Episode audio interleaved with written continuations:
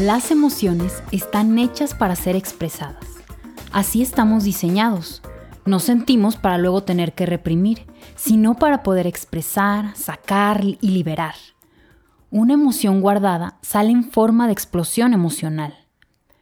Los niños son expertos en emociones, detectan su incomodidad y piden ser atendidos. Si están enojados, felices, incómodos, aburridos, motivados o tristes, lo manifiestan de alguna forma. Somos los adultos que los juzgamos, interpretamos o negamos, y no los ayudamos a gestionar y resolver. Nosotros también estamos desconectados. No sabemos lo que nos pasa debido a tener que desconectarnos en nuestra propia infancia, ya que nos hicieron lo mismo. Muchos niños dejan de moverse porque no se les permite y han aprendido a reprimir esa actividad corporal desplazándola a otras actividades. Agresividad, violencia, morderse las uñas, chuparse la playera, o necesitan ver mucha pantalla para dejar de escuchar y sentir su cuerpo. Pueden estar comiendo sin hambre o jalarse el cabello. También pueden llegar a manifestar su sufrimiento por medio de su cuerpo, con síntomas, o sea, enfermarse. El cuerpo habla cuando no escuchamos las emociones. Los niños son auténticos y espontáneos, por lo que sienten sus emociones de manera intensa. Es por eso que cuando un niño tiene un sentimiento de frustración e impotencia tan grande, lo expresa llorando y gritando, o como lo llamaríamos comúnmente, con un berrinche, rabieta o pataleta. Cuando sentimos miedo, angustia, frustración, desvalorización, impotencia, enojo o nos juzgan y critican, los niveles de cortisol y adrenalina suben a nuestro cerebro, lo que provoca una reacción emocional descontrolada en algunos niños y dolor de cabeza o migraña en algunos adultos. Para que nuestros hijos bajen los niveles y se relajen, necesitan de nuestra presencia, calma, paciencia, amor y tiempo.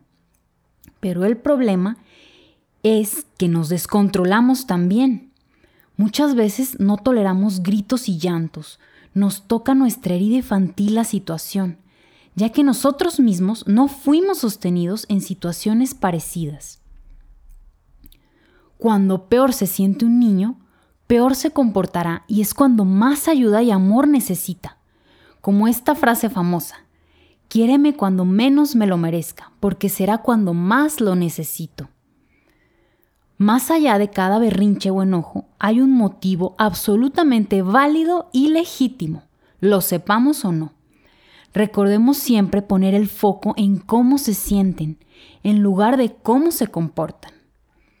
En, algunas ocasiones llorarán, gritarán porque quieren un dulce, que les compremos un juguete, quieren más tiempo en la tablet, sin embargo, pueden ser necesidades desplazadas, el dulce, el juguete o la tablet.